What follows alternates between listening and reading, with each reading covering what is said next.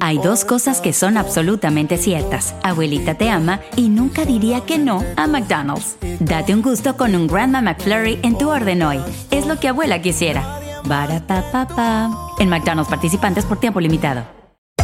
Hacer tequila, Don Julio, es como escribir una carta de amor a México. Beber tequila, Don Julio, es como declarar ese amor al mundo entero. Don Julio es el tequila de lujo original, hecho con la misma pasión que recorre las raíces de nuestro país. Porque si no es por amor, ¿para qué? Consume responsablemente. Don Julio Tequila, 40% alcohol por volumen, 2020. Importado por Diageo Americas, New York, New York. Ya regresó la venta para amigos y familiares de JCPenney, con 30% de descuento extra por toda la tienda. Esos son ahorros por encima de nuestros precios ya bajos. Ven con tus amigos y familiares y ahorren en grande. Y recuerda, el Día de los Padres es el 16 de junio. Y en JCPenney puedes encontrar el regalo perfecto, desde ropa, calzado, artículos de cuidado personal y más. JCPenney, vale la pena. Cupón válido del 3 al 9 de junio en selección de estilos. Aplican exclusiones. Detalles en la tienda jcp.com. Bienvenidos al podcast con los mejores momentos de Despierta América. Tu show diario de entretenimiento, noticias, entrevistas, consejos útiles y más. Este es el show que le pone alegría, esperanza y buenas vibras a tu día.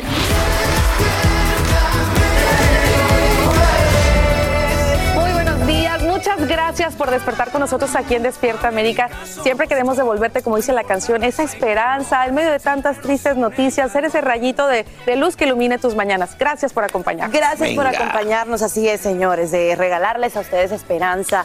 Esta mañana las oraciones, nuestras oraciones continúan y se mantienen bien firmes, fuertes por nuestra gente en Puerto Rico, en mi tierra, República Dominicana, tras este paso de, de Fiona. Del huracán Fiona. Fuerte. También por otro lado, nuestros hermanos mexicanos que sufrieron pues esta destrucción tras el potente sismo y que siguen estando estas réplicas que asustan muchísimo. Así es, les mandamos un gran abrazo y por supuesto que usted puede ayudar a los damnificados de toda esta devastación. Visite Univision Foundation. Ahí está la información apuntando su cámara al código QR que aparece ahí mismo en el circulito con su celular o visitando univisionfoundation.org y ahí podrá usted ayudar a tanta gente que en este momento está esperando una mano de sus paisanos, de sus amigos y de toda la gente que estamos al pendiente.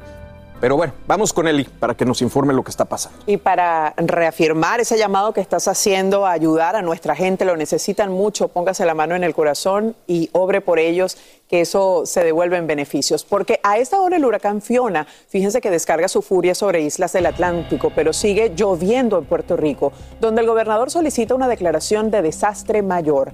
Millones amanecen sin electricidad, sin agua y sin combustible. Evaluar los daños tomaría semanas y el Departamento de Salud y Servicios Humanos declara emergencia de salud pública, como nos explica a esta hora Danay Rivero en vivo de ese Orocovis en Puerto Rico. ¿Cómo estás, Danay? Buen día para ti. Hola, ¿qué tal? Así es, me encuentro en un pueblo en las montañas, como bien decías, es Orocovis, aquí en Puerto Rico, y vinimos hasta aquí para mostrarles también lo que nosotros hemos presenciado. Quiero que vean, esta es una carretera, una parte de la carretera que ha colapsado totalmente, como pueden ver tiene grietas, para que las personas no pasen de cierto modo, pero es inevitable. Muchas de ellas hacen caso omiso a lo que han dicho las autoridades.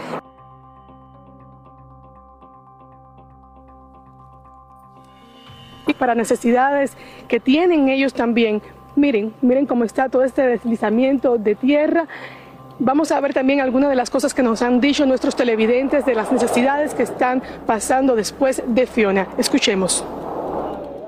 Bueno, están buscando gasolina, agua, hielo y todos los suministros necesarios que son los que siempre buscan para estos casos.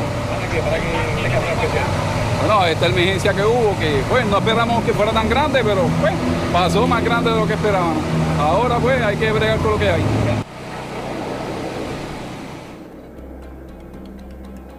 Como lo hemos dicho a través de toda nuestra cobertura, antes y después de Fiona se han experimentado apagones aquí en la isla. Aún miles de personas no cuentan con energía eléctrica. Ya ayer la compañía Luma Energy anunció que 300 mil hogares tenían electricidad. Se espera que para hoy ese servicio se restaure para más personas. También muchas personas no cuentan con agua potable, así que estamos a la espera de más información. Les informó Danay Rivero desde Orocovis, Puerto Rico. Ahora regreso al estudio.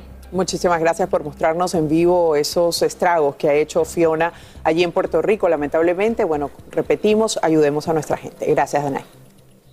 Y no menos dramático es el panorama en República Dominicana, donde el huracán Fiona pues deja miles de damnificados y comunidades enteras sin comunicación.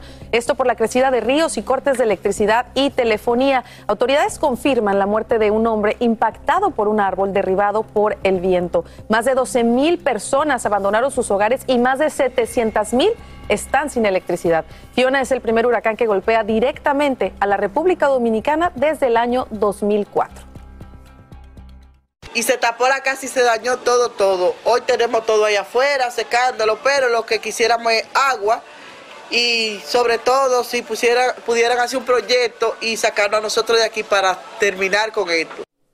El presidente Luis Abinader anuncia una declaración de desastre en provincias afectadas por las lluvias e inundaciones. Más adelante, nuestra meteoróloga Jessica Rodelgado pues nos tiene el pronóstico del tiempo. Y un abrazo para todos los dominicanos también.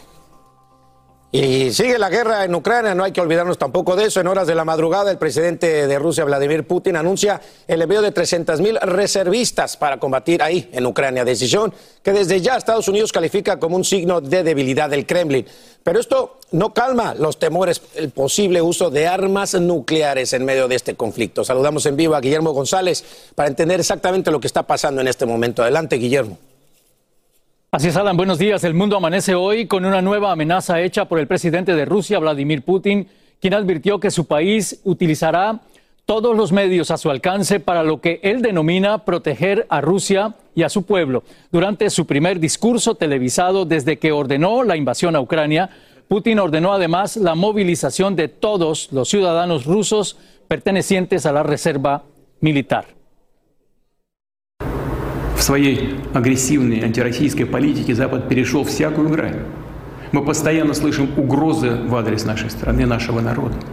Некоторые безответственные политики на Западе не только говорят о планах по организации поставок в Украине дальнобойных наступательных вооружений, систем, которые позволят наносить удары по Крыму, другим регионам России. Такие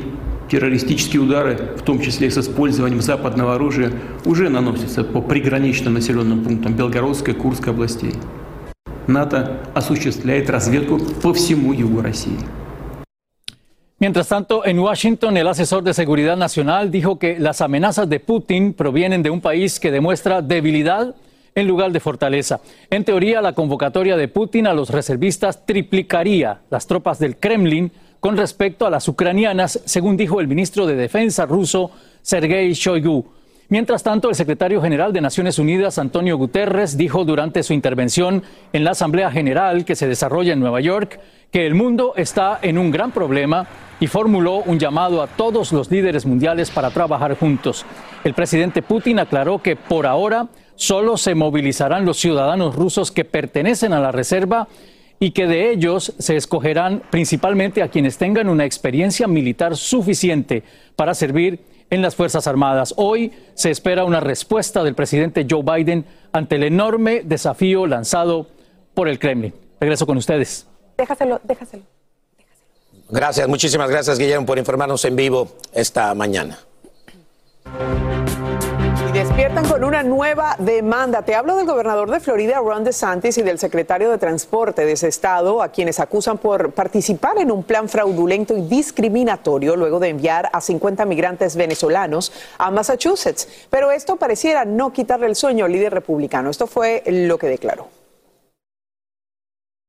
The only thing I hear them getting upset about is you have 50 that end up in Martha's Vineyard. Then they get really upset. And I'm sorry.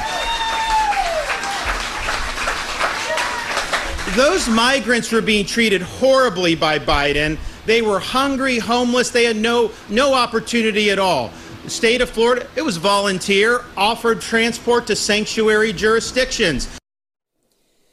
La querella interpuesta en un tribunal federal de Boston afirma que a estos indocumentados se les dijo que serían trasladados a Boston o Washington ofreciéndoles beneficios como certificados de regalo de 10 dólares de McDonald's. Y anoten de una vez esta fecha en su agenda, en su calendario. Mire, el próximo lunes, sí, como de película, ahí le va. La NASA va a transmitir Sí, lo vamos a poder ver, su primer intento de modificar la órbita de un asteroide. Y quizás te estás preguntando, oigan, pero ¿por qué esta misión es tan importante? Sí, pues este asteroide no tiene ningún problema contra la Tierra. Bueno, es que si logran cambiar el rumbo o dirección de este asteroide, esto va a permitir proteger precisamente la Tierra de una amenaza real en el futuro. Algo que, pues ya lo sabemos, de inmediato nos hace pensar en varias de películas de ciencia ficción, ¿se acuerdan? Bruce Willis, Armageddon y otras más, la cual nos impactó a todos hace 24 años. La diferencia es que ahí Bruce Willis se subía al asteroide y ponía unas bombas para desviarlo. Pero esta es la idea, es, yo creo que no sé cómo le vayan a hacer, pero. Ahí te das cuenta que las historias de las de películas no son tan descabelladas, tan alejadas de la realidad, Dios lo guarde. Lo único que me quedó en el oído fue hace 24 años y yo me acuerdo que yo la vi. no, no va a pasar, ya verán que no. Vámonos con el estado del tiempo. Nuestra gente en República Dominicana y Puerto Rico sigue preocupada. Jess, ¿qué les espera? Así es, más lluvia para República Dominicana y también para Puerto Rico para el día de hoy, sin embargo, no tan intensa como días anteriores. Y vemos estas bandas inferiores de Fiona continúan trayendo más precipitación para el Caribe. Sin embargo, es un potente huracán de categoría 4, cuenta con vientos máximos sostenidos de 130 millas por hora a medida que se aleja de las islas turcas y caicos. Se dirige el jueves y el viernes para Bermudas, así que aún continuarán sintiendo esos embates por lo menos hasta mañana las islas turcas y caicos. Ahora estamos monitoreando muy de cerca un posible disturbio que tiene la probabilidad de alta desarrollo para los próximos días. Se encuentra sobre las islas de Barlovento y oh, fíjense, en los próximos dos días tiene un 70% de probabilidad de desarrollo. Pudiera ser el próximo ciclón tropical que estaremos monitoreando y no le podemos despegar el ojo porque se espera que para el fin de semana y semana entrante esté cerca de Cuba, incluso pudiera llegar hasta la Florida. Así que vamos a continuar monitoreándolo muy de cerca. A nivel local vamos a estar esperando marejada ciclónica peligrosa y también vamos a estar esperando corrientes de resaca durante el fin de semana debido a los em, impactos de Fiona. Ahora, niños fallecidos, estamos despidiendo el último día del verano. Hoy, lamentablemente, una tragedia sucedió en Jacksonville, Florida. Una bebé de ocho meses murió tras haber sido dejado en el, en el carro de su padre a altas temperaturas. La investigación muestra que el padre de la niña llegó a trabajar, estacionó su automóvil y la dejó en el vehículo durante aproximadamente una hora. Es importante siempre revisar el asiento trasero antes de bajar de su automóvil. Por favor, no queremos seguir escuchando que niños mueren tras haber sido olvidados en los carros. Así que chicos, vuelvo con ustedes. Hacer tequila, don Julio, es como escribir una carta de amor a México.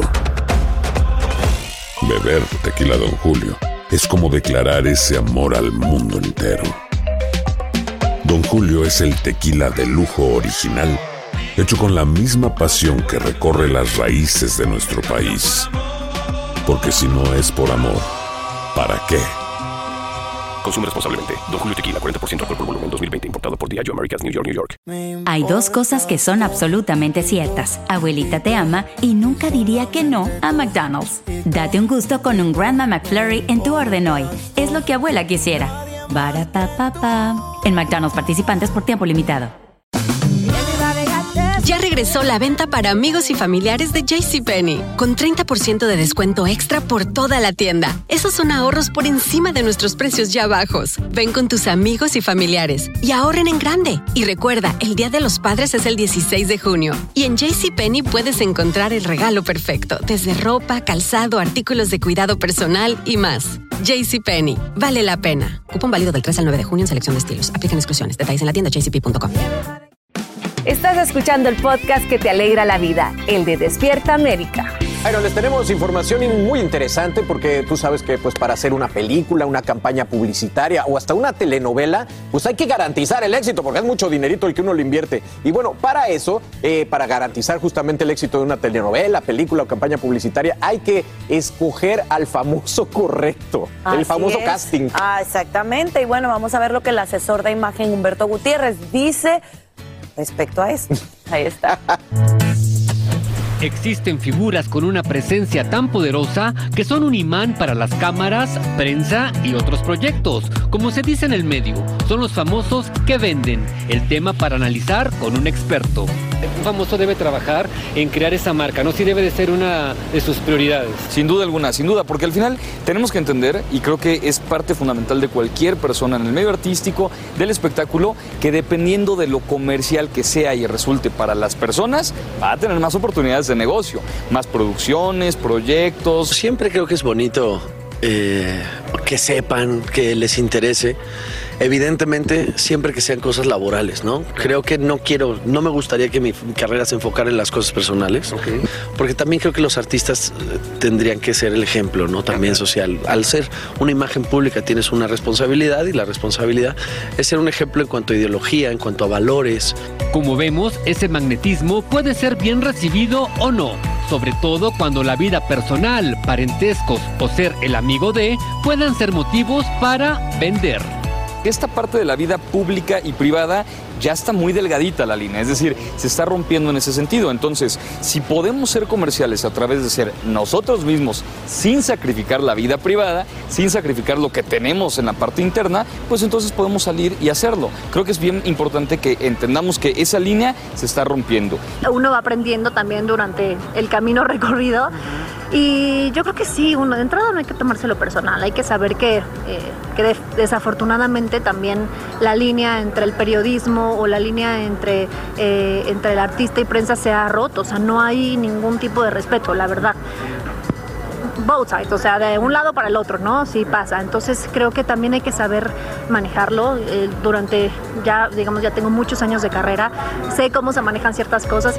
Pero en el lado amable de este asunto es Humberto quien nos revela la clave para que este tipo de venta tenga su póliza de garantía.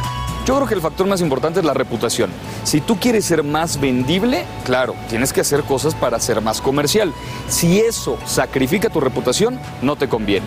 Si eso beneficia y construye reputación, entonces, hombre, bienvenido y que se, salgan adelante. Televisa Espectáculos, Juan Ríos de la Fuente. ¿Te quedó claro, mi bueno, Pues que tú eres Francisca la más vendible. No, hombre, tampoco. Ay, ya quisiera, ya quisiera yo. Este es el show que le pone alegría, esperanza y buenas vibras a tu día. Mantente informado con lo mejor de Despierta América. A continuación, escucharás información práctica para mejorar tu vida, variados reportajes de farándula y actualidad. Amigos, y amanecemos atentos al discurso que ofrece hoy el presidente Joe Biden durante la Asamblea General de Naciones Unidas, la cual, como te informamos aquí en Despierta América, se lleva a cabo en la ciudad de Nueva York. Y precisamente allí se encuentra nuestra colega Fabiola Galindo para que nos adelante lo que se espera que se anuncie allí el mandatario. Fabiola, ¿cómo estás? Bienvenida. Y bueno, este es un discurso que sin duda espera toda la nación y también el mundo. Eli, es una jornada marcada por la guerra en Ucrania, las catástrofes climáticas y también la crisis alimentaria en el mundo. Se espera que el presidente Biden se dirija a la comunidad de naciones esta mañana hablando sobre estos temas y también que exhorte a la comunidad de naciones a que continúe unida en su oposición a la agresión rusa en Ucrania. De acuerdo con un asesor del presidente, estos serán los temas que se estarán tocando esta mañana. También hará anuncios importantes sobre sobre la crisis alimentaria. Hay más de 345 millones de personas que sufren por esta crisis alimenticia y también sobre la restauración del liderazgo estadounidense, según dijo este asesor, a través de sus políticas climáticas. Ahora bien, ayer ya escuchábamos a algunos líderes latinoamericanos como Gabriel Boric de Chile, quien dijo que su país continuará buscando una nueva constitución a pesar de que ya esta fue derrotada en un plebiscito el 4 de septiembre. También el presidente cubano Gustavo Petro dio un discurso, dijo que hay que buscar una nueva forma, una nueva manera de luchar contra el narcotráfico. El presidente colombiano Gustavo Petro. Yo les demando desde aquí, desde mi Latinoamérica herida, acabar con la irracional guerra contra las drogas, disminuir el consumo de drogas, no necesita de guerras, de armas, necesita que todos construyamos una mejor sociedad, que los pueblos eslavos hablen entre sí, que lo hagan los pueblos del mundo, La guerra es solo una trampa que acerca el fin de los tiempos en la gran orgía de la irracionalidad. Desde América Latina convocamos a Ucrania y Rusia a hacer la paz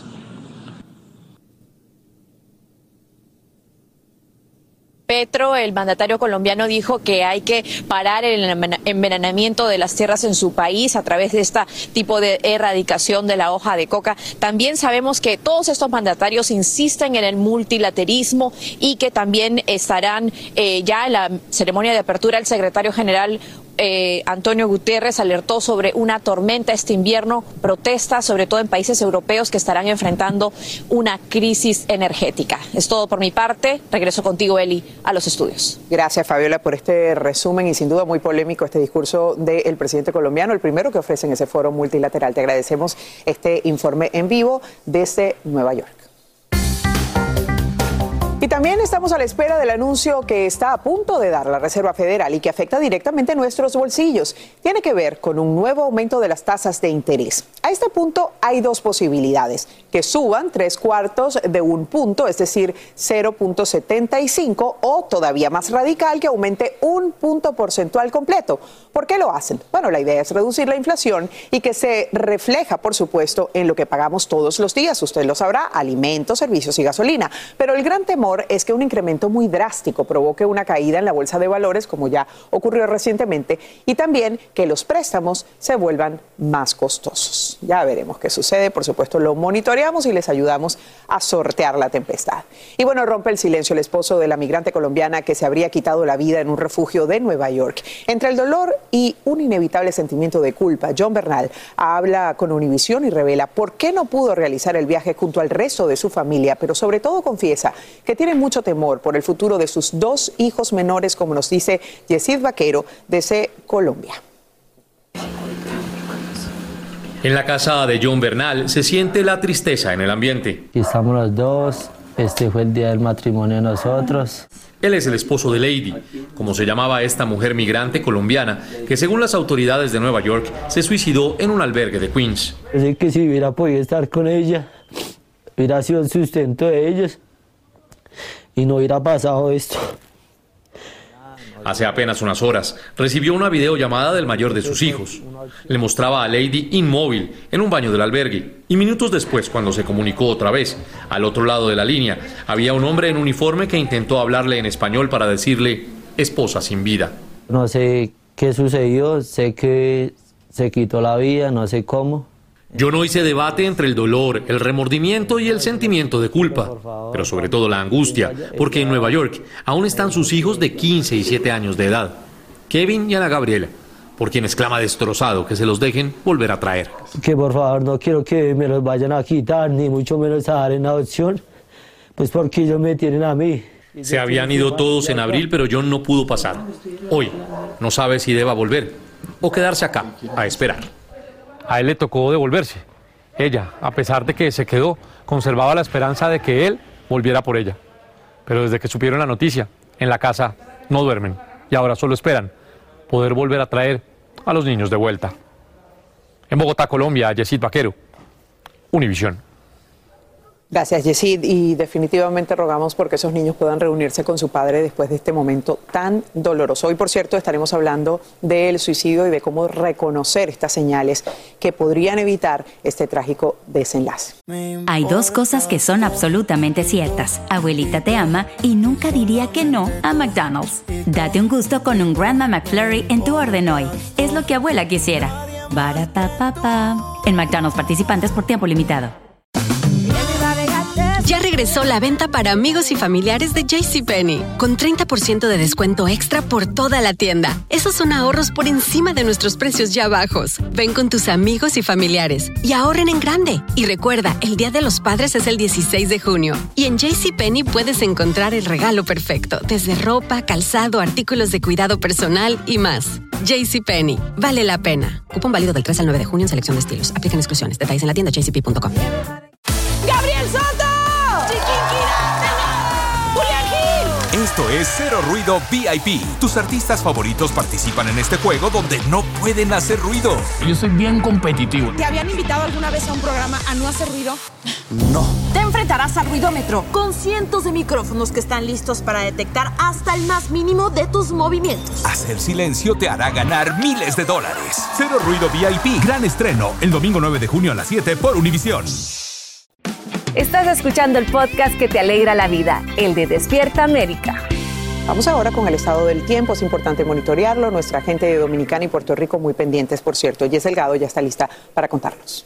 Gracias, mi querida Eli. Efectivamente, continuaremos hablando de esas fuertes precipitaciones hacia la costa oeste del país, donde esos suelos saturados no pueden aguantar tanta agua. Se esperan entre 1 a 4 pulgadas. El riesgo de inundaciones repentinas va a continuar vigente para Utah, Colorado, Arizona, Nuevo México, también para Idaho, Wyoming, Montana para el día de hoy.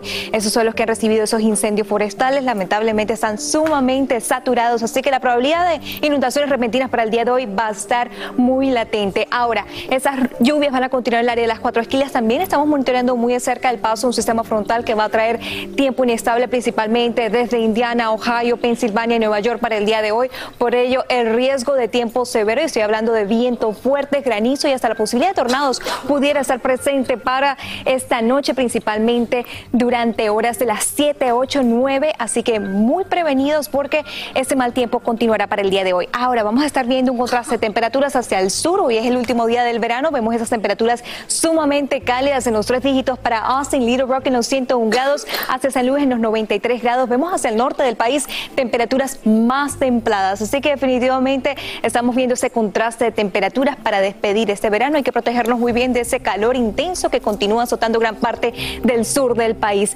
Pero vean este video que ha hecho viral un papá con su bebé, a pesar del panorama y la adversidad que viven a esta hora los residentes del pueblo de Loíza, en Puerto Rico, tras el paso de Fiona. Veamos a este papá pasear su bebé en medio de las aguas dejadas por este huracán. Es que por ahí dicen que al mal tiempo, buena cara y el bebé se ve muy sonriente disfrutando de ese paseo con su papá. Así que bueno, al mal tiempo, buena cara. Además, los papás hacemos lo que sea para que nuestros hijos no se den cuenta quizá de la magnitud de los problemas, ¿no? Así que bueno, bien por él. Gracias por seguir con nosotros en esta Tu Casa Despierta América y hablemos, bueno, de esta crisis migratoria, señores, que se agudiza aquí en los Estados Unidos. Millones continúan arriesgando sus vidas en un recorrido desde América del Sur hasta la frontera. Así es, y bueno, muchos se quedan en el camino y quienes logran llegar tratan de sanar las cicatrices de ese viaje tan peligroso. Patricia Fuenmayor nos tiene la historia de una joven venezolana que llegó a Nueva York con su pequeño hijo. Para ella, el reto fue mayor. Veamos por qué. Joy Vimar solo ha tenido la opción de ser fuerte, sobrevivir y continuar. Enfrentó la tragedia que sufren millones de venezolanos que se ven obligados a salir del país y a los 18 años, luego de un embarazo complicado, tuvo a su bebé con hipoxia cerebral. Cuando cumplió cuatro meses yo me lo llevé para Colombia después me lo llevé para Ecuador, después me lo llevé para Perú, estuve en Bogotá, en Medellín, buscando en todos lados, en todos los rincones, que me ayudaran con la salud de mi hijo, hasta que decidí, yo dije, bueno, yo me voy para Estados Unidos, yo voy a reunir mi plata y yo me voy. Y vamos pasando el Darien. Darien. Unas 48.430 personas han entrado a Panamá solo en el año 2022 por la peligrosa selva del Darién. En el año 2021 se calculan más de 120.000 caminantes de distintas nacionalidades, pero principalmente venezolanos. Joy Mardaal fue una de ellas. ¿Cómo fue tu travesía en el Darién? Yo salí desde Ecuador a Colombia y de Colombia viajé hasta Capurganá. Llegó de Capurganá a Carreto en lancha. Lo próximo era adentrarse en la selva y caminar este mortal recorrido, el tramo más difícil antes de llegar a Estados Unidos. Cuando ya era momento de pasar la selva, empezamos a caminar y caminar y caminar. llevaba el bolso y llevaba al niño. Todo eso fue horrible. Yo, el bebé lloraba, este, gritaba. Una vez me caí para que él no recibiera el golpe, lo recibí yo aquí en el brazo y me hice como un huequito, pero eso se me, se me curó. A diferencia de los miles de migrantes que pasan por el Darién, Joavimar llevaba a cuestas a su pequeño Euler, que a los cinco años no camina ni habla, usa pañales y no come por sí mismo. ¿Qué le puedo decir? Yo me acostaba a mi hijo en el pecho. Me lo para que él no. Porque muchos animales, así pues, culebra. Y yo, yo decía, me lo voy a acostar en el pecho para que, porque como en esa carpa no tenía nada para ponerle y eso, me lo acostaba en el pecho. Al día siguiente me paraba a las 5 de la mañana y bueno, yo, yo decía, bueno, vamos a caminar porque yo no voy a durar mucho tiempo aquí. Yo tengo a mi hijo, yo saqué fuerza donde no la tenía y seguí. La dificultad no solo está en atravesar esta jungla que une a Colombia con Panamá. Los riesgos incluyen las bandas criminales, las enfermedades por mosquitos y el agua contaminada, las lesiones y caídas, la violencia sexual. Según cifras extraoficiales, más de 76 venezolanos han desaparecido en la selva del Darién durante este año. Venía sola, no tenía un familiar, no tenía alguien que me ayudara, que me dijera, ven, yo te ayudo con el niño. No, a mí me daba miedo darle a mi hijo a otra persona, pues. Llegó a Panamá, siguió su recorrido hasta México y se enfrentó al río Bravo. Cuidado con mi hijo. Y una señora me agarró y me dice, ven, y me agarró y me abrazó. Y pasamos un grupo como de 15 personas, pero pasamos como abrazados. Cuando tú estabas en esos momentos tan difíciles, ¿cuál era tu fortaleza? Dios. Dios y mi hijo. Porque yo decía que yo, o sea, yo salí de allá y yo dije, no, yo me voy porque mi hijo, mi hijo va a caminar porque yo tengo fe. Yo soy una mujer de fe. Y aunque ahorita estoy, está en proceso porque estamos empezando de cero. Estamos de cero, pero yo sé que mi hijo va a tener una mejor calidad de vida. Su viaje duró un mes. Joy y su hijo son parte de los miles de inmigrantes que han llegado a Nueva York desde Texas. Luego de todo su viaje, el albergue, tener comida y la posibilidad de trabajar son motivo de esperanza. Ahorita estoy lavando carros con el señor que a veces me dice, ven, que hay un carrito aquí para lavar. ¿A dónde quieres ir? ¿Cómo visualizas tu futuro? Primeramente la salud de mi hijo, porque eso es lo que en verdad importa, la salud del bebé. Yo estoy aquí, yo puedo salir adelante con él, yo puedo trabajar, puedo hacer lo que es, hasta lo, lo posible porque mi hijo esté bien. ¿Y vas a seguir bailando en Times Square? Sí. Joropo, tambor. Lo que sea, yo bailo de todo. yo sé que tengo que cambiar, voy a estudiar.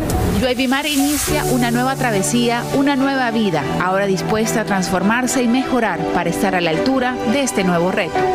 Pasé trabajo, pero ya estoy aquí y lo que viene ahora son bendiciones.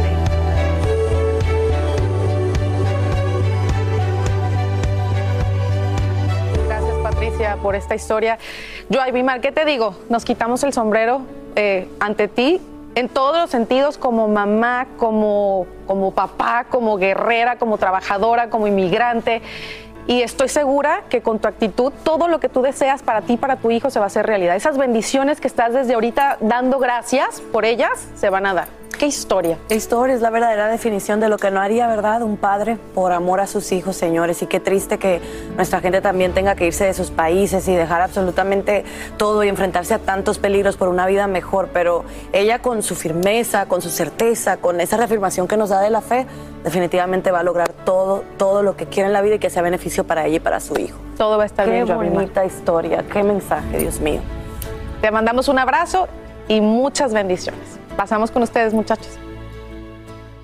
La mami es la mami. Así es. Efectivamente. Bueno, vámonos porque hay deportes. Mi Lindsay nos tiene abandonadísimos, pero no pasa nada, mi No chef. pasa nada, aquí estamos Minuto para ella. deportivo. Este martes fue día de medios de la selección mexicana de fútbol en Los Ángeles, previo al duelo ante Perú del próximo sábado. Gerardo Tata Martino Ay, aclaró que hay posibilidades de que los jugadores que irán al Mundial salgan del grupo actual, aunque no quiere quitarle la ilusión a ninguno, pues ya no entendí. Vámonos. A ver qué dice el hombre. Trataremos de elegir los 26 que se acerquen eh, más a una idea futbolística y que nosotros entendamos que nos pueden dar respuesta dentro de la Copa del Mundo. No, obviamente que siendo la última convocatoria este, hay más chances de que de aquí salga la lista definitiva, pero no quiero quitarle oportunidades a alguno de los jugadores que estén afuera. Bueno, y Aaron Judge se convirtió en el primer jugador de la Liga Americana en alcanzar la marca de 60. ¡Qué bárbaro! Desde el 1961, cuando Roger Maris lo hizo, Judge necesita solo uno más para igualar el récord de Maris de la Liga Americana de 61. Este batazo número 60 provocó ¡Qué un bárbaro! gran rally para los Yankees, Oye. que terminó con un gran slam de Stanton. Le dieron la vuelta en el noveno inning con un gran slam. seis. ¡Seis! Increíble. los Increíble lo que son los Yankees. Oye, ¿Y qué tal lo de Aaron? Batea desde el primero hasta el noveno. pero 60 hombrones en una temporada, es una locura, es una locura y lo va a romper. Bueno, nuestra Lindsay Casinelli está en Los Ángeles en la concentración del Tri, se metió en la intimidad de la selección mexicana. Imagínense, vean estas imágenes. bárbara. les pregunto desde qué les gustó de desayunar, qué les gusta comer, qué les gusta y cuál de nuestros presentadores veía desde niños en la televisión. Pues el único. Desde niños, bueno, si sacamos de- cuenta, entonces sería o tú o Don Francisco. O, tú, Don Francisco. O yo, Don Francisco. No hay otra. Oigan, hoy miércoles no te pierdas otro capítulo en la gran rivalidad de la MLS contra la Liga MX. Eso se llama Leagues Cup a partir de las 7 pm del Este, 6 Centro, 4 Pacífico. Serán FC Cincinnati contra Chivas, Cibermanos por Unimás TUDN, seguido por Nashville contra el América por Univisión y TUDN. Hay dos cosas que son absolutamente ciertas. Abuelita te ama y nunca diría que no a McDonald's. Date un gusto con un Grandma McFlurry en tu orden hoy. Es lo que abuela quisiera. Barapapapa. En McDonald's participantes por tiempo limitado. Ya regresó la venta para amigos y familiares de JCPenney, con 30% de descuento extra por toda la tienda. Esos son ahorros por encima de nuestros precios ya bajos. Ven con tus amigos y familiares y ahorren en grande. Y recuerda, el Día de los Padres es el 16 de junio. Y en JCPenney puedes encontrar el regalo perfecto, desde ropa, calzado, artículos de cuidado personal y más. JCPenney, vale la pena. Cupón válido del 3 al 9 de junio en selección de estilos. Aplican exclusiones. Detalles en la tienda jcp.com.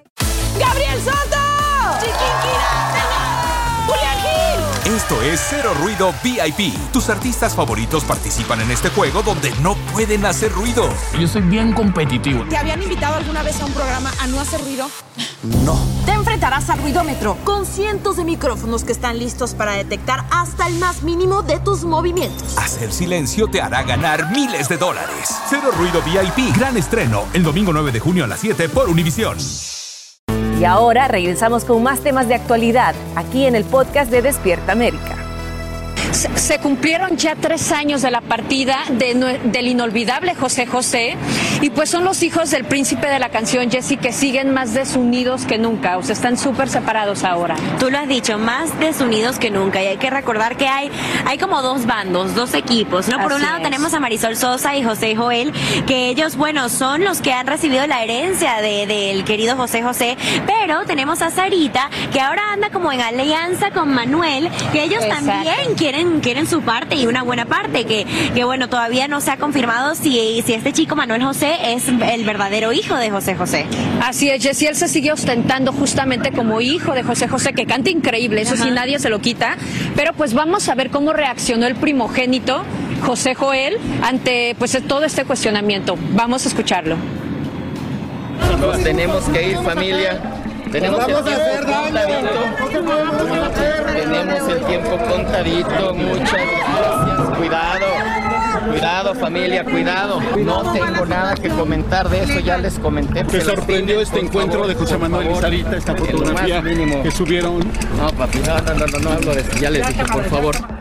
Y en medio de un tumulto de medios, José Joel, primogénito del príncipe de la canción, José José, aseguró no estar sorprendido del reciente encuentro de su media hermana, Sara Sosa, con Brian Fanier, conocido como Manuel José, quien se dice hijo del inolvidable intérprete. Y recuerda por qué con Sarita no ha tenido contacto alguno.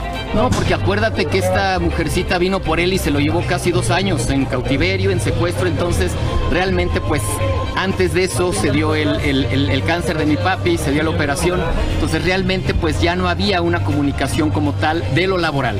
Estábamos esperando que mi papá se recuperara para ver qué podíamos hacer y en base a eso seguir trabajando, pero pues ahí ya empezaron a detonar otra serie de cosas y pues ya no sé. José Joel planea con su familia en México el evento Partiste Príncipe, Regresas Rey, donde el inigualable cantante volverá a deleitar a sus fans a través de la tecnología este 28 de septiembre. Muy contentos de poder lograr este homenaje a mi señor padre, ahora de manera holográfica, a días de poder tener este tercer aniversario luctuoso. El también hijo de Anel Noreña asegura que para su padre la unión entre hermanos era importante. Claro, claro, es la intención, así lo quiso él siempre, así lo manejó él siempre y así lo vamos a seguir procurando.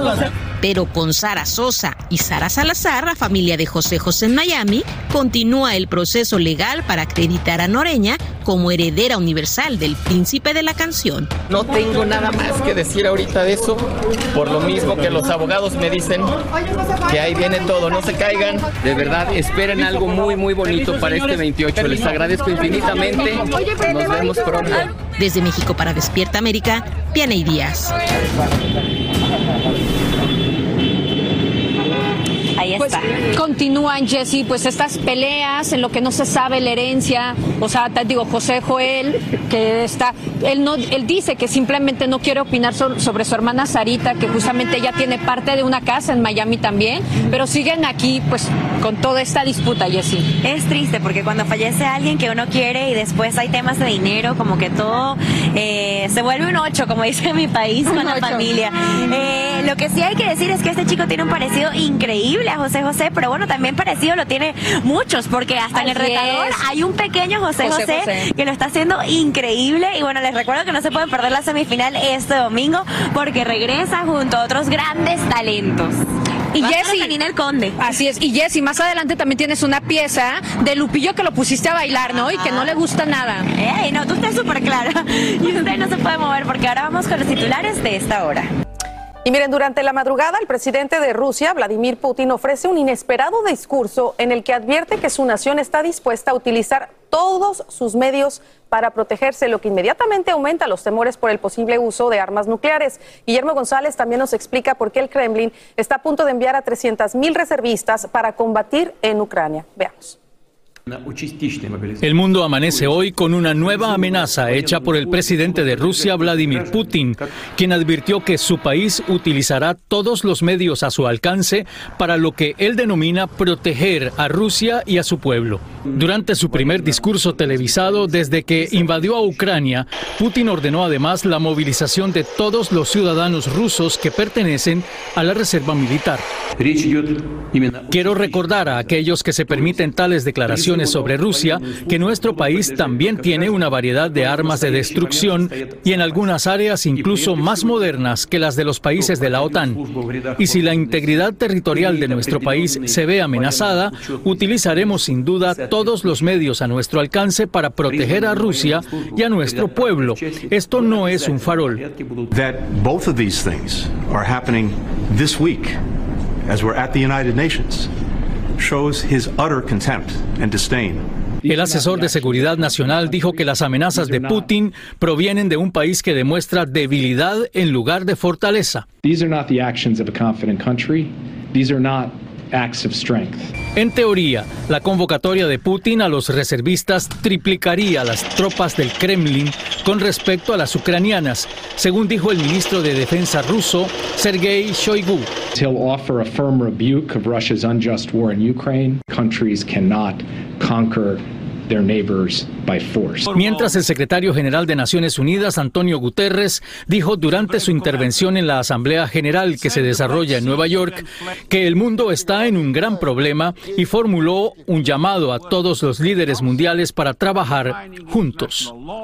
Ya que este fin de semana la actriz Leti Calderón fue internada de emergencia por problemas gástricos y pues ella lo informó esto a través de sus redes sociales. Exactamente, nos dejó saber esta, esta noticia a través de las redes, pero no nos ha dado muchos detalles de por qué, de cómo se siente. Lo único que publicó fue un video a través de TikTok donde la vemos bailando con su hijo y bueno, de, juzgando por el video, si lo vemos bien, des- podemos pensar que Leti en realidad está bien, ya Está se está recuperando y tiene un buen eh, estado de ánimo. Así es. Así que nos dimos a la tarea, Jessy, de buscar a Yadira Carrillo, que pues ella es la esposa de su ex esposo, Juan Collado, quien es el padre de los hijos de Leti. Así es que vamos a ver lo que nos dijo Yadira.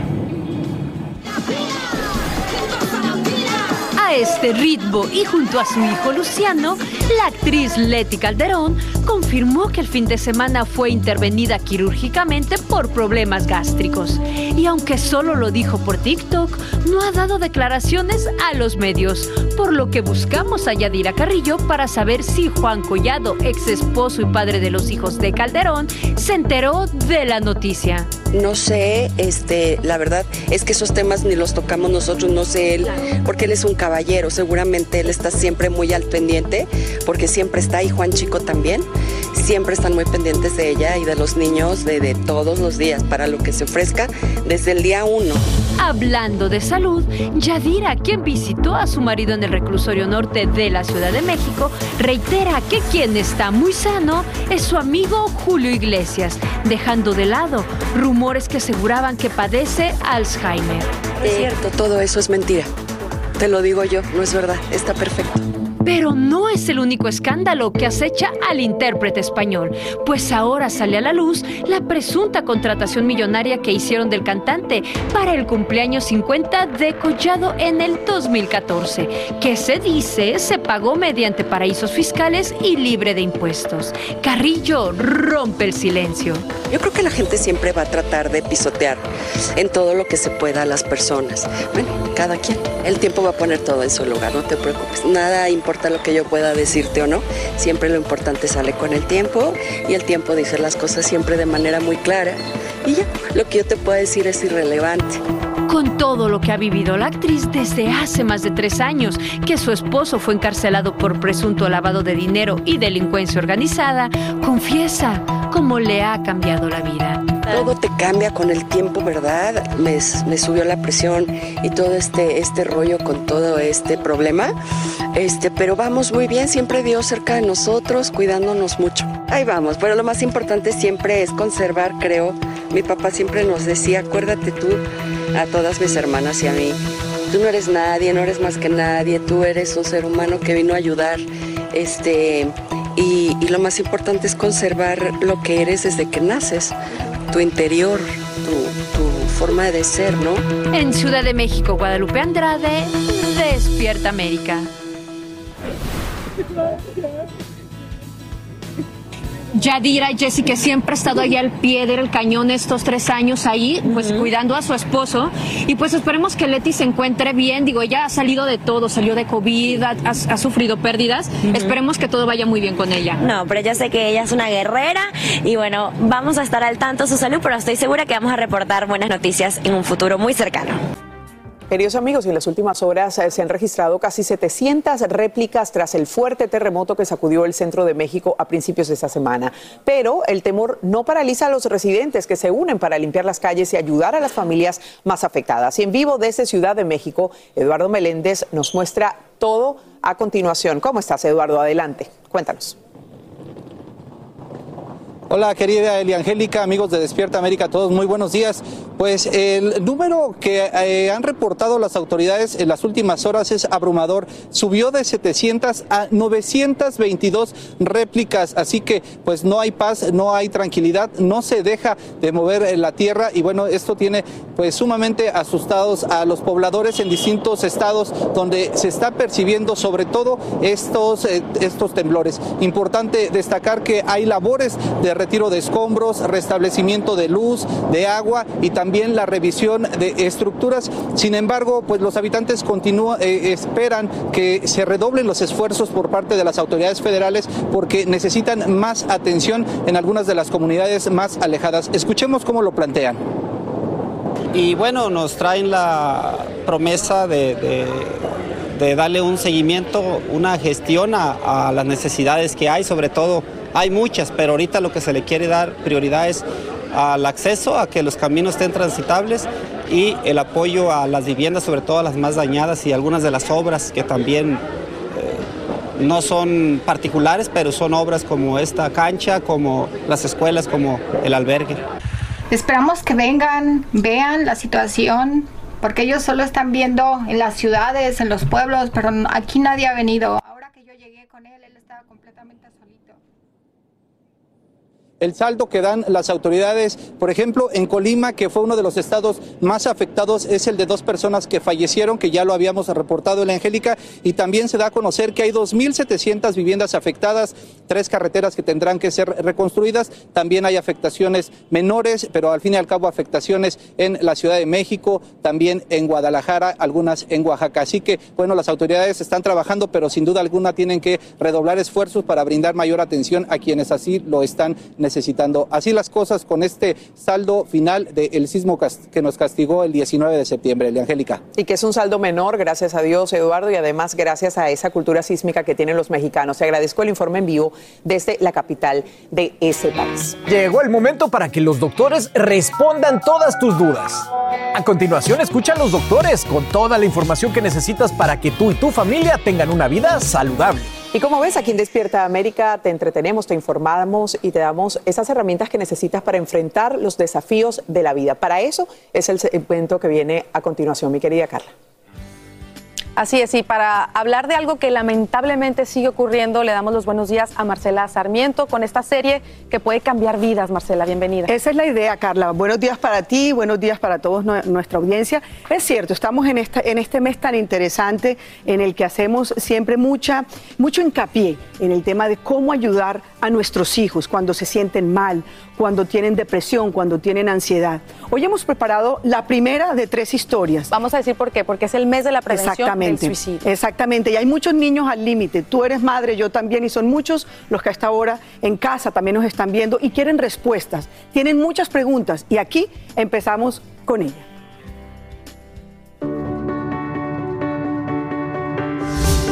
Esta es la foto escolar de Alejandro. Según su madre Idoya Gil Vicente, un niño con capacidades intelectuales altas y sobre todo un gran ser humano. Alejandro era un niño muy alegre, era un niño muy inteligente, pero extremadamente sensible. Tenía muchísimo interés por aprender Sentía un afán por aprender sobre historia. Pero el interés de Alejandro por aprender se vio interrumpido y se negaba a volver al colegio porque, según su madre, sufría de acoso escolar continuado por parte de compañeros e incluso de una profesora. La situación escaló e Idoya asegura que siguió todos los protocolos para protegerlo hasta que, una noche, todo cambiaría para siempre. Idoya, ¿por qué no nos relatas qué fue lo que pasó ese día? Pues ese día él llevaba muy pocos días de clase, acababa de empezar el curso escolar, había empezado bien, pero ese día, bueno, dos días antes salió mal, salió muy mal y empezó a decir que no iba al colegio. Alejandro también dijo tener dolor de cabeza y de estómago, e Idoya sospechó que el acoso había regresado. Le dejé dos días sin ir al colegio y al tercer día le dije que tenía que ir porque tenía que acostumbrarse a la rutina, a la dinámica del colegio. Alejandro se resistía a la idea de volver. Y entonces se dirigió al baño, abrió la ventana, subió la persiana y se tiró desde un cuarto piso. A sus 10 años, Alejandro se lanzó al vacío. ¿Tú crees, Idoya, que tu hijo entendía lo que era quitarse la vida a sus 10 años? Sí, él sabía perfectamente que, que morir era para siempre. Lo que no sé es si él pensó que no se iba a morir. Entender que por muy inteligente que fuera, por un coeficiente intelectual muy elevado que tuviera, era un niño. Alejandro nunca habló con su madre sobre suicidio, pero en otros casos los niños se atreven a decirlo y debemos estar preparados para actuar correctamente. Fui en busca de respuestas al consultorio de la doctora Georgette de Jesús en la ciudad de Miami, quien es psiquiatra y especialista en niños y adolescentes. Doctora, ¿qué hace una madre o un padre cuando un hijo le dice, mamá, me quiero quitar la vida? Primero uno tiene que tratar de mantener la calma y tener una comunicación con su hijo, a ver qué es lo que está pasando, cuéntame, dime más. Yo siempre les recomiendo a los padres que si su hijo menciona el suicidio, o que está teniendo pensamientos de suicidarse o ideas específicas, por favor no lo dejen solo, estén las 24 horas con ellos hasta que puedan eh, tener una evaluación de salud mental, ¿verdad? Con un profesional para ver si en realidad esto es algo serio o no. ¿Incluso dormir con ellos, doctor? Incluso dormir con ellos, o sea, con ellos 24 horas del día hasta que lo pueda ver un profesional. ¿Es un niño consciente de quererse quitar la vida? ¿Tienen conciencia acerca de quitarse la vida? Dependiendo de la edad. Típicamente un niño entiende el concepto de muerte y que la muerte es irreversible entre los 5 y 7 años de edad es la sexta causa mayor de muerte en los niños de esa edad. O sea que eso quiere decir que sí está pasando.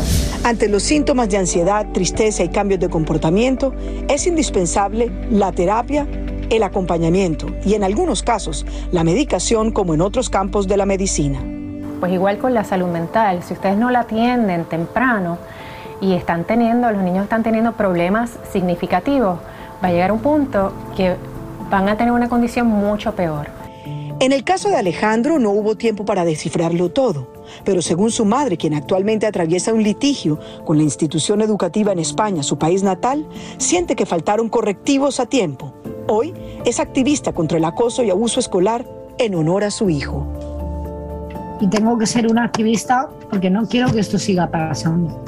Porque me niego, me niego a que esto siga pasando. Yo tuve un ángel y, y Dios me dio la posibilidad de tener durante 10 años a un ángel a mi lado. Fue un niño excepcional, de verdad. O sea, qué pena que se haya perdido una persona tan valiosa. Esta es la historia de Alejandro, a quien hoy, por supuesto, presentamos todos nuestros respetos a su familia, que muy generosamente han contado esta historia. Y aparte de ello, a todas esas familias que nos están viendo y que han pasado por esto, que están pasando por ello, todo nuestro respeto. La línea 988 en los Estados Unidos, 24 horas al día, chat, mensaje de texto, conversaciones con profesionales de la salud mental, son, son muy importantes, Carla. Increíble esta historia, Marce. Y hay una pregunta, ¿por qué lo hizo? Y esa es la que se hacen muchos tras perder a un ser querido por suicidio. Nuestro corresponsal en Los Ángeles, Juan Carlos González, nos acompaña en vivo esta mañana para hablarnos justamente de su desgarradora historia y sobre su libro ¿Por qué lo hiciste, hijo? En el cual narra el momento más personal y difícil de su vida. Juan Carlos, bienvenido a tu casa Despierta América. Gracias, gracias Carla, gracias por tenerme aquí. Respeto, por supuesto. Y gracias por tu valentía. Sabemos que estás compartiendo tu historia a través de este libro para evitar, como esta mamá también, que más padres pasen por lo que ustedes pasaron. Así es, mira, eh, eh, viendo esta historia y mira, eh, casualidades de la vida, mi hijo también se llamaba Alejandro, Ale, sí. Él falleció hace 10 años, cuando tenía 19 años, y fue a causa de dos cosas, drogas y suicidio, sí. Desgraciadamente lo estábamos comentando ahorita, este es un tema que sigue a la alza, o sea, las dos cosas como que van de la mano, no sé si vayan de la mano, pero estamos viendo, por ejemplo, en Los Ángeles, en California, la semana pasada, con el fentanilo, Luego vemos los casos de suicidio en Texas, en California, aquí en la Florida. O sea, es terrible. Y este libro justamente esperamos y se hizo con toda la intención y todo el cariño para que empiecen una conversación, para que los papás le pongan atención a sus hijos, que es sumamente importante hoy en día. Siempre lo ha sido, pero creo que hoy, en día es muy, muy importante. Juan Carlos, sobre todo porque hay mucha gente que todavía, infortunadamente, siente que hay un estigma muy grande alrededor de la persona que intenta hacerlo y la familia también cuando la persona logra su cometido, ¿no? Es decir, eh, ¿cómo te has sentido tú como padre a la hora de hablar de esto públicamente? Eh, mira, desde, desde, un momento, y esto lo comentamos justo cuando falleció ese fatídico eh, perdón, 8 de abril este, que, del 2012, y lo hablamos con mi esposa y dijimos, ¿qué vamos a hacer? Y mi esposa también muy valientemente me dijo, vamos a hablar con la verdad, porque si hablando con la verdad podemos salvar por lo menos una vida, entonces lo vamos a hacer. Y, ese, eso es justamente, o sea, es, es un momento muy, muy, muy triste y todo pero hay que hablarlo. Y ahí en el libro lo menciono. Cuando te das cuenta de que tu hijo anda en cuestiones de drogas y todo, te, llega el, coraje, porque dices, ¿en qué fallé? Te llega el sentimiento de culpabilidad, te llega la preocupación y te llega la vergüenza, porque dices, bueno, o sea, ¿por qué? Eh, eh, mi esposa y yo, por ejemplo, casi no tomamos alcohol siquiera. Entonces, cuando te das cuenta de que tu hijo anda en esto y nosotros crecimos en México, nacimos y crecimos en México, era casi imposible en nuestra época hablar de drogas en México. Eh, antes de, ir al aire, conversaba con, contigo, Juan Carlos, y con tu esposa. Y algo que me llamó mucho la atención, Marcela, es que me decían que en su casa todo parecía bien, que todos los que iban les decían que era una casa donde se respiraba amor. Y eso es lo más preocupante. ¿Qué le quieres decir a esos padres, Juan Carlos, que están en este momento viéndote? que quizá no le ponen atención a sus hijos, que no aprovechan el tiempo que tienen con sus hijos. Yo sé que a, a, las compañías, a algunas compañías no les va a gustar esto, pero dejen el teléfono celular y póngale atención a su hijo. Yo quisiera tener a mi hijo ahorita aquí para decirle muchas cosas y eso que creo que se lo dije tantas veces y lo abracé y lo besé, pero dejen el celular y pónganles por favor atención a sus hijos. De verdad es sumamente importante, abrácenlos, díganselos, demuéstrenselos de todas las maneras posibles, porque los niños, si diciéndoles uno que los quiere y los ama, a veces no se la creen, imagínate si no lo hacen. ¿Quieres, de verdad. ¿Quieres decirle algo a tu hijo? Donde quiera que esté, esto lo estamos haciendo por él. Sí, este, y yo antes de escribir el libro me, me pregunté si, si, debería hacerlo o no y, y, luego me hice yo mismo la pregunta, si yo le preguntara a Ale si él quisiera o no que yo escribiera este libro, conociéndolo él me hubiera dicho, papi, adelante, si es para salvar vidas, adelante. Y lo estás lo haciendo estás muy haciendo. bien. Ojalá. Muy, muy bien. Tú y tu esposa, todo nuestro respeto, por supuesto, Juan Carlos, y gracias por contar tu historia. Gracias, Juan Gracias Carlos. Y esta es tu familia. Te apoyamos y te damos las gracias por abrir tu corazón y evitar que más padres pasen por ese dolor tan grande. Gracias, muchas gracias por tenerme aquí, de verdad. Ojalá que les llegue el mensaje. Muchas gracias, Juan Carlos. Gracias. Gracias. Muchas gracias. Antes te respetaba y admiraba, querido amigo. Ahora más. Gracias. Gracias, de verdad. Porque como el fraude más grande durante la pandemia, así describen el esquema que fiscales acaban de desmantelar en Minnesota. Mire, al menos 47 personas enfrentan cargos de conspiración y otros delitos por robar hasta 250 millones de dólares de un programa federal que ofrece comidas a niños de bajos recursos. En vivo desde Los Ángeles, Romy de Frías nos explica cómo operaban estos estafadores. Es increíble, pero cierto. Buenos días, Romy. Increíble, pero cierto, y las autoridades dicen que es el esquema más grande que se ha visto desde que inició la pandemia en el año 2020, y es que estos fueron 250 millones de dólares, y lo más lamentable es que este era dinero que iba para alimentar a estudiantes de bajos recursos en el estado de Minnesota. Lo que han dicho hasta el momento las autoridades es que han acusado a 47 personas, pero esta investigación todavía continúa, y bueno, más personas eh, podrían resultar acusadas como parte eh, de esta gran investigación que realizaron agentes federales. Ellos dicen que, bueno, en el estado de Minnesota, eh, este grupo de individuos crearon docenas de compañías. Estas compañías tenían más de 250 eh, sitios a través del estado de Minnesota y así ellos decían que compraban alimentos y que le daban comida a estos estudiantes de bajos recursos, pero ellos aseguran que no es posible. Con todo el dinero eh, que ellos eh, se quedaron, con todo el dinero que malgastaron, que no era posible que podían haber alimentado a estos menores como ellos aseguran. Y es que ellos han podido recuperar propiedades no solo en Estados Unidos y en el estado de Minnesota, en Ohio, en Kentucky, también en Kenia y en Israel pudieron obtener algunas de las propiedades que compraron con los millones de dólares que se quedaron que se robaron básicamente del gobierno. Escuchemos qué es lo que dice uno de los investigadores al respecto. The scheme that began with a simple idea in March of 2020 grew to become the largest pandemic fraud in the United States. More than 125 million fake meals are at issue in this case. It quickly became the ultimate get rich quick scheme as the defendants capitalized on the pandemic and grew this operation within months. Y bueno, quiero leer algunos de los cargos que enfrentan estos 47 individuos y va desde conspiración, fraude electrónico, soborno hasta lavado de dinero. Como dije anteriormente, la investigación continúa y las autoridades esperan encontrar a más personas involucradas. Por el momento regreso con ustedes al estudio. Increíble esto que nos estás contando. Estamos aquí Sí, todos estamos analizando sí. cómo es posible que hayan hecho eso tan grande. tan Gracias, rápido. Romy, de verdad, por este informe.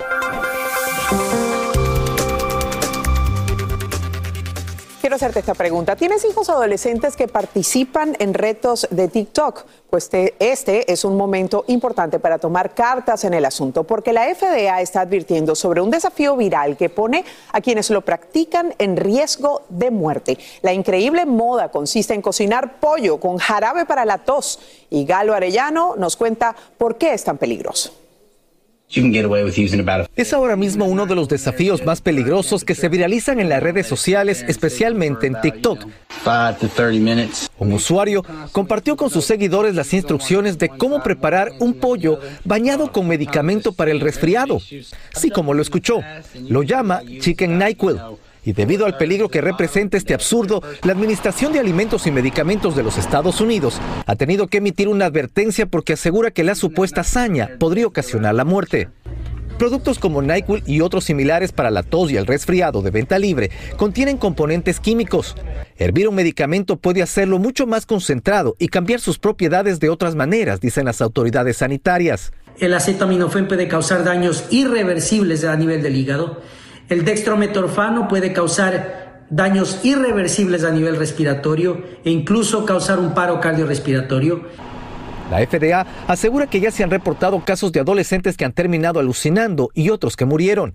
Les digo a diario que nada, ningún reto que les propongan realizar en las escuelas, alguno de sus compañeros, les hará ser mejor que nadie, que no tienen que demostrarle absolutamente a nadie cuánto valen por realizar este tipo de retos.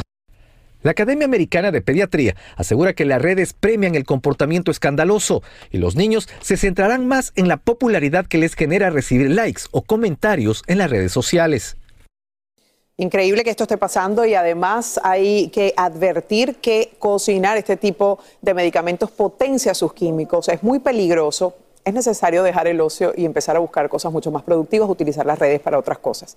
Vamos a otro tema, porque hoy continúa el juicio contra el actor mexicano Pablo Lyle en Miami. Por segundo día consecutivo, Fiscalía y Defensa participan en el proceso de selección de jurados. Muchos nos preguntamos cuándo habría una sentencia en el caso y Astrid Rivera nos cuenta lo que está sucediendo a esta hora, esta mañana en vivo, desde las afueras de la Corte en Miami, Florida. Tú tienes toda la información, mi querida Astrid, cuéntanos por favor.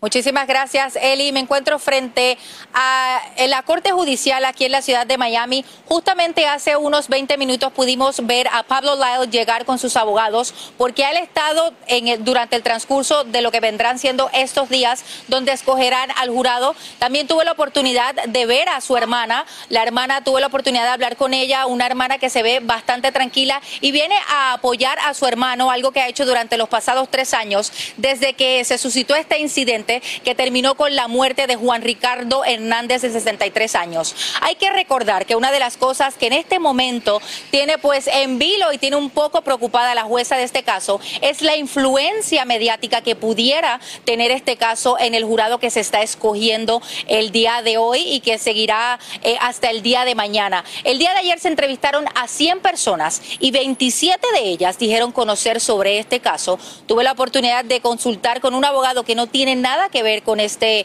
con este juicio ni con Pablo Lyle, que me contó acerca de lo que pudiera estar pasando. Veamos. ¿Están preparados para este proceso? No puedo hablar. Gracias. Gracias.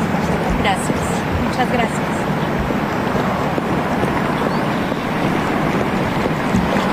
Bueno, eh, el, el, caso, como se sabe, es un caso de alto perfil se le ha dado una cobertura mediática en, vamos a decir, en la prensa latina internacional bastante amplia.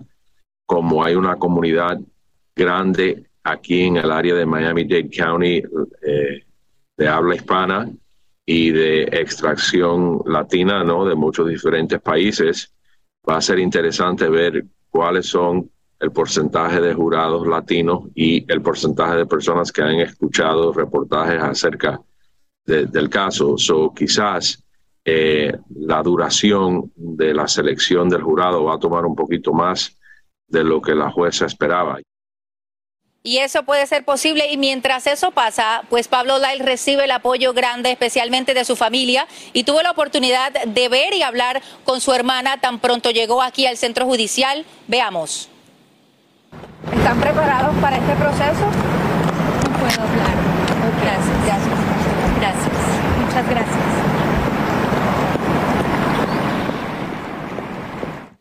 Ahí vemos y junto a Pablo Light durante este proceso siempre ha estado su hermana, quien en las redes sociales las ha utilizado para mandar mensajes de apoyo. En cuanto a la decisión de cuándo será el día que se escogerá completamente el jurado, pues se supone que sea hasta el día de mañana. Hoy continuarán durante todo el día entrevistando a personas que pudieran ser parte de este jurado. Hay que recordar que se escogerán seis personas que serán parte de este jurado y tres personas como jurados alternativos en caso de que alguno de los seis personas principales pues no pueda presentarse durante este juicio.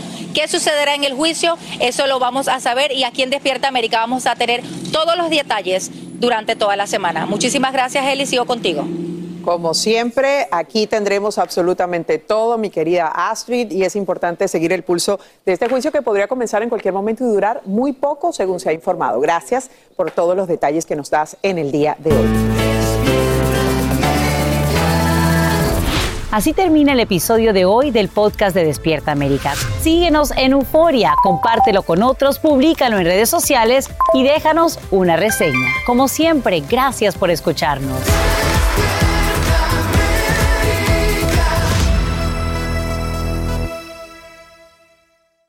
Hay dos cosas que son absolutamente ciertas. Abuelita te ama y nunca diría que no a McDonald's. Date un gusto con un Grandma McFlurry en tu orden hoy.